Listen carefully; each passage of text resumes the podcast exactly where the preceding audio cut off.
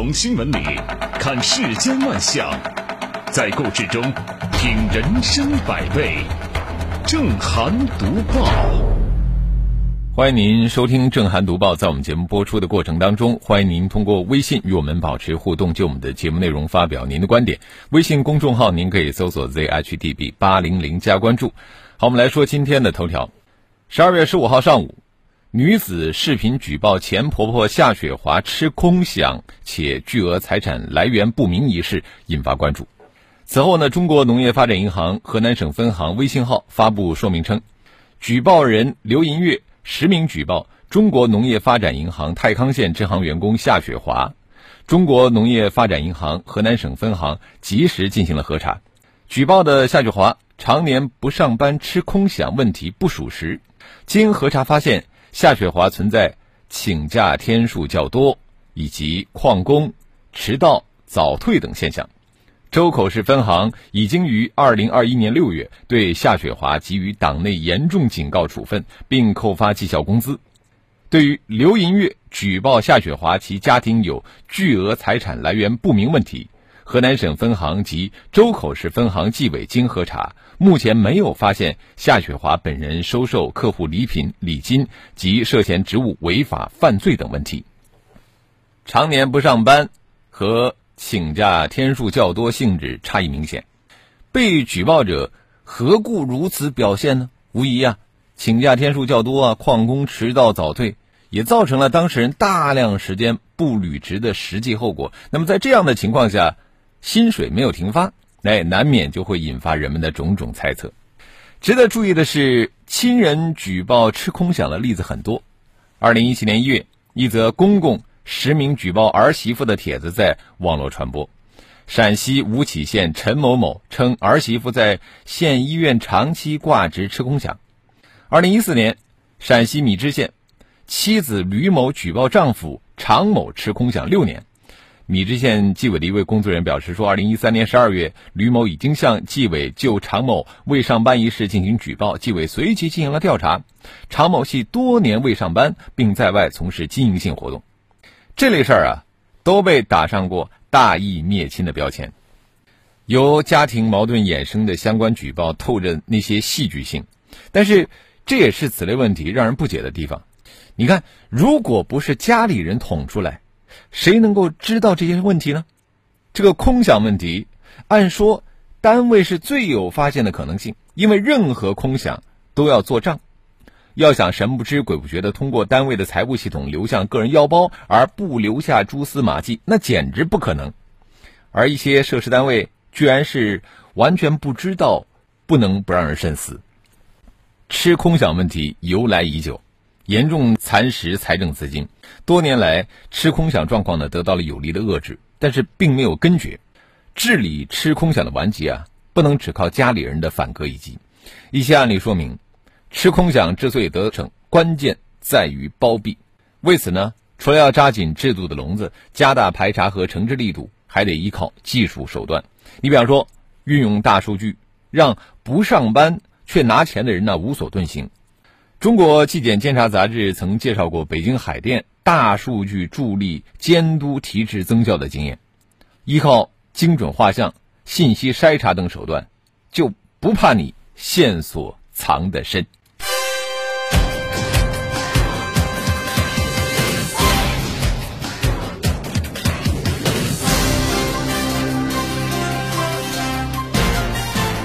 这里是正涵读报。说了举报前婆婆的，我们继续大义灭亲，来说一说举报现任老公的。据澎湃新闻报道，近日一名博士虎爸毛某，因为逼一双还在上小学、幼儿园的儿女小明和小佳学习高等数学期间，甚至谩骂、殴打子女。其妻子郑某向南京市建邺区人民法院申请人身安全保护令。法院经调查认定，毛某。在对两子女进行教育的过程当中，经常使用侮辱性字眼进行谩骂，有时甚至出现殴打行为，教育方式失当，有对未成年人进行精神侵害的家庭暴力行为，因此作出裁定，禁止被申请人毛某对郑某、小明、小佳及其相关近亲属实施家庭暴力。这名博士虎爸教授孩子超出其能力范围的文言文、高等数学等知识，虽然没有违反法律，但是啊，违背了基本常识。其实也不知道他是怎么读到博士的啊。更严重的问题在于，在教育孩子过程当中，他存在谩骂甚至殴打等行为，这就突破了法律的红线。从《反家庭暴力法》第二条可以知道。家庭暴力啊，不仅包括殴打、捆绑、残害、限制人身自由等身体侵害行为，还包括经常性谩骂、恐吓等方式实施精神等侵害行为。从报道可以知道呢，郑某在认为自己的一双儿女受到家庭暴力之后，他首先选择了通过第三方来协调，再通过公安民警、妇联工作人员、学校老师介入协调过程当中，这个博士毛某。一直没有能够认识到他教育方式适当的问题，反而认为啊，说他管教孩子是家务事，他拒绝接受相关人员的协调。随后，郑某才向法院申请了人身安全保护令。家庭暴力它不是家务事，以爱之名实施暴力行为，受暴者需要积极的自救，公权力应该积极的干预，有效的预防和制止家庭暴力。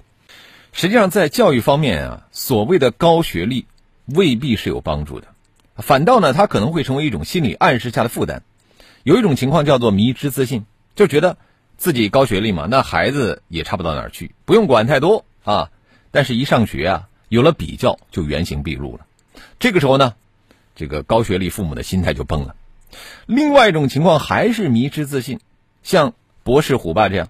控制欲特别的强，就觉得自己的孩子一定要出类拔萃，从小就给他们灌输文言文呐、高等数学啊，最后对孩子的身心造成严重影响。归根到底啊，教育是一项极其复杂的工程，而且呢是一项实践性极强的工程。每一对父母都要根据自己孩子的特点去慢慢的摸索，才能够找到适合的教育方式。为人父母还是得从头学习。用心感悟，在和孩子每天的相处当中，去慢慢修炼自己的道行。这里是正涵读报。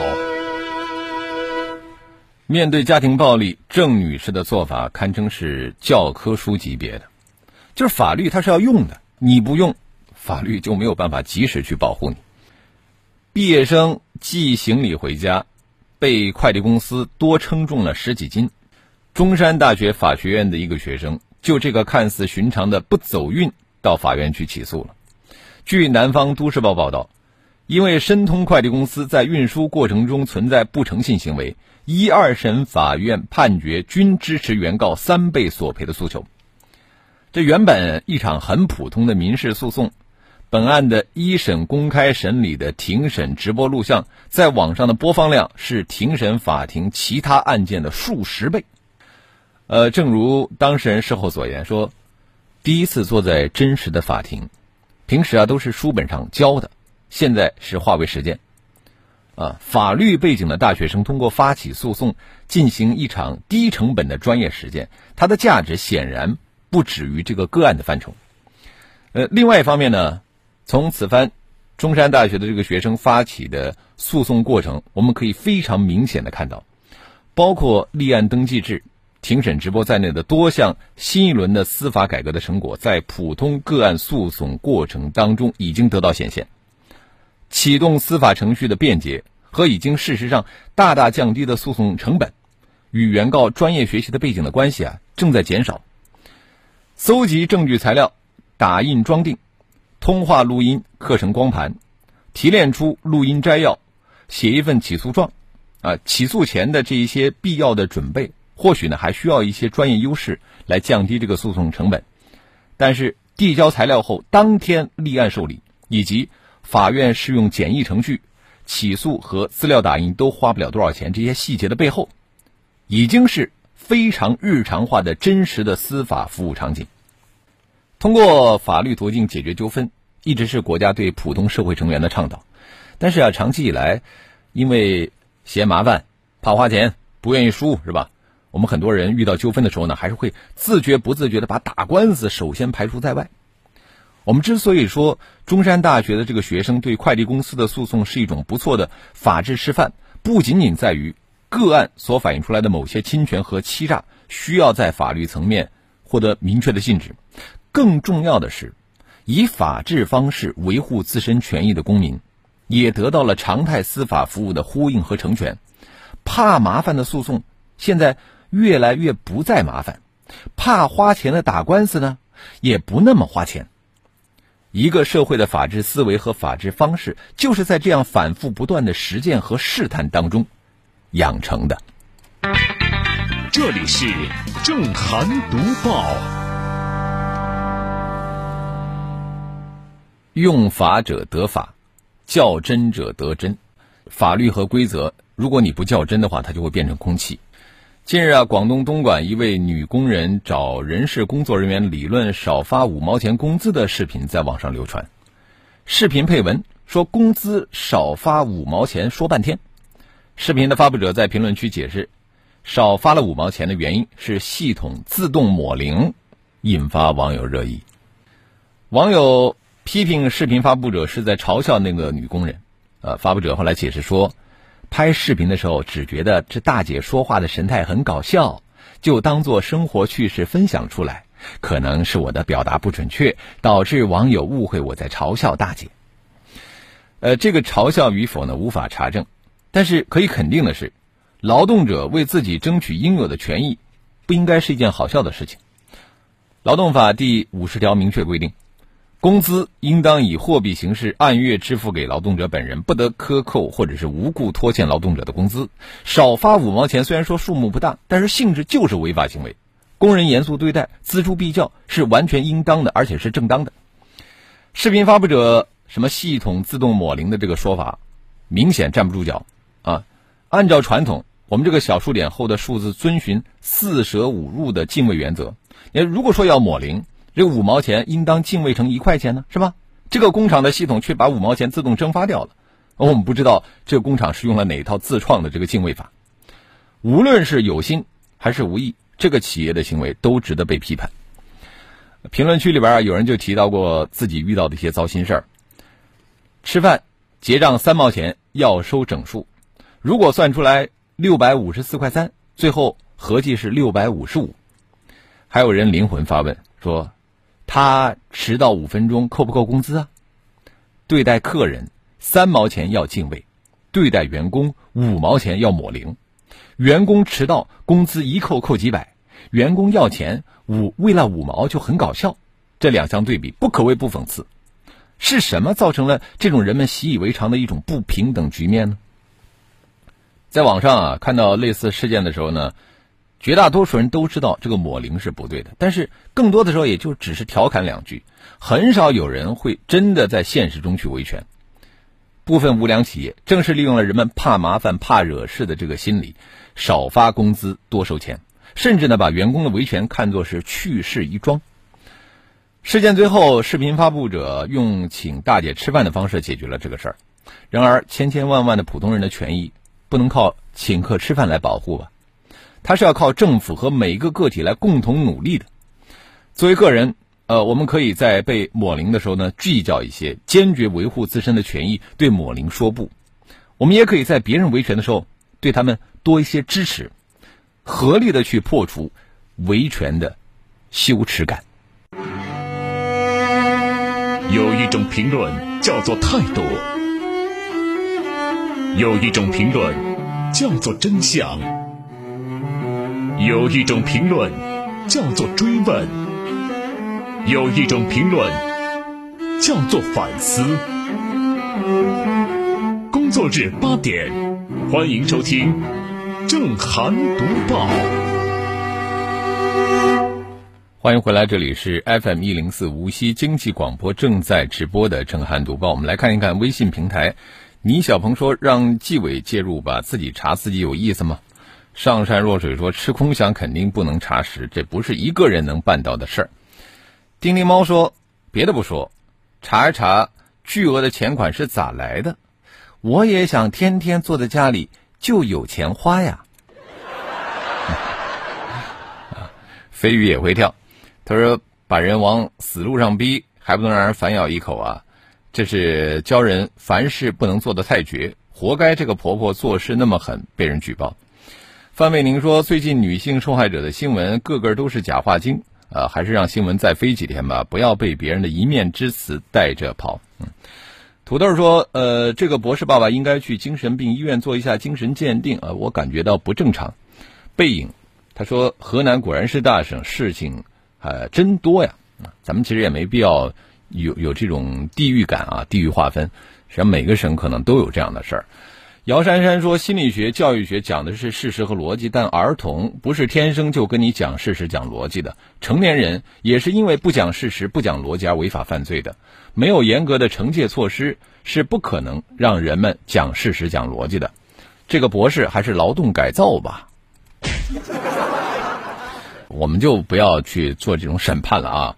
呃，大力丸说：我不理解，我大学毕业了也没有学会高等数学。叶楚华说。”这个博士爸爸智商、情商都有严重问题。那么问题来了，这样的人是怎么获得博士学位的？他的论文是抄袭的吗？我也有类似的疑问。岁月静好，全靠胆小。他说，我遇到过一对博士父母，给孩子起名字很霸气，四个字的意思类似于和炎帝、皇帝比肩吧。才上幼儿园，非要孩子进我的素描班，说他们在家给孩子讲，孩子都听懂了。这个钱没办法赚，我从此不再迷信高学历。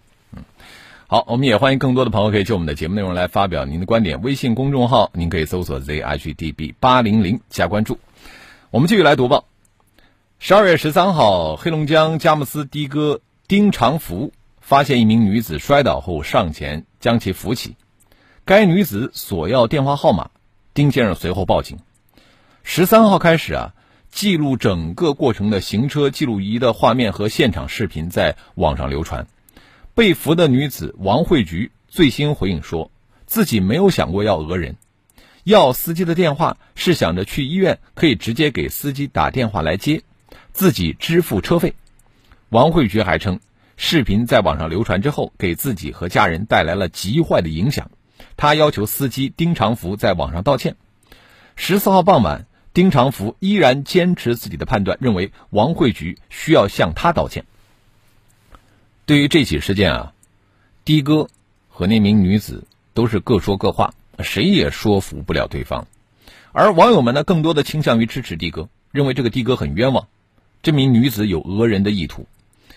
在扶老人被讹曾发生过的当下，网友们的情绪我们是可以理解的啊，他们朴素的正义感也值得称道。但是具体到佳木斯的这起事件呢，恐怕不能简单的做出道德判断，把它视为说好心没好报的又一个例证，啊，为什么呀？这个女子和的哥的争议，和那种刻意颠倒黑白、反咬一口的讹人事件不一样，啊，它其实不过是一个正常的民事争议。在视频里边，那个小区刚刚下完大雪，的哥呢在小区里边开车拐弯。这名女子突然看到车辆，可能是过于紧张，在躲避当中不小心滑倒。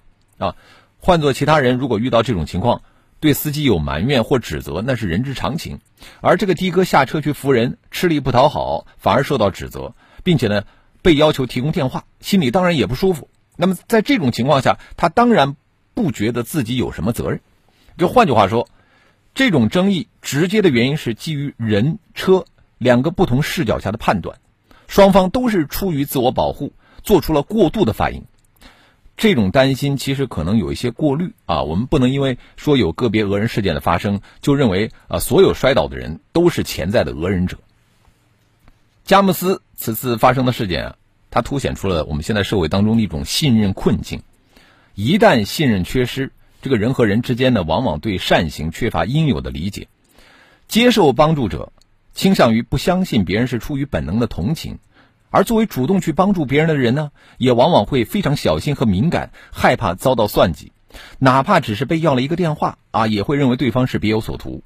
双方处在紧绷的状态，矛盾的导火索一不小心就被点燃了。人和人之间的信任是一个社会良性运转的基础，在老人摔倒需要扶的这样的场景下呢？当事双方恐怕都应该抛弃自我防御的心理，就本着一种共情，大家都应该相信善良的本能，而不是动不动就去猜忌、去计算，把简单的事情搞得无比复杂，加深相互之间的隔阂。而作为围观的民众，我觉得对于当事者的言语和举动，我们不能过度的去解读，并且进行恶意的揣测，搞得人人自危。只有在这种友善的氛围之下，社会的信任呢才能够最大化的释放。好了，今天的震撼读报我们就说到这里，非常感谢您的收听和参与。更多的交流，请您搜索微信公众号 zhdb 八零零加关注。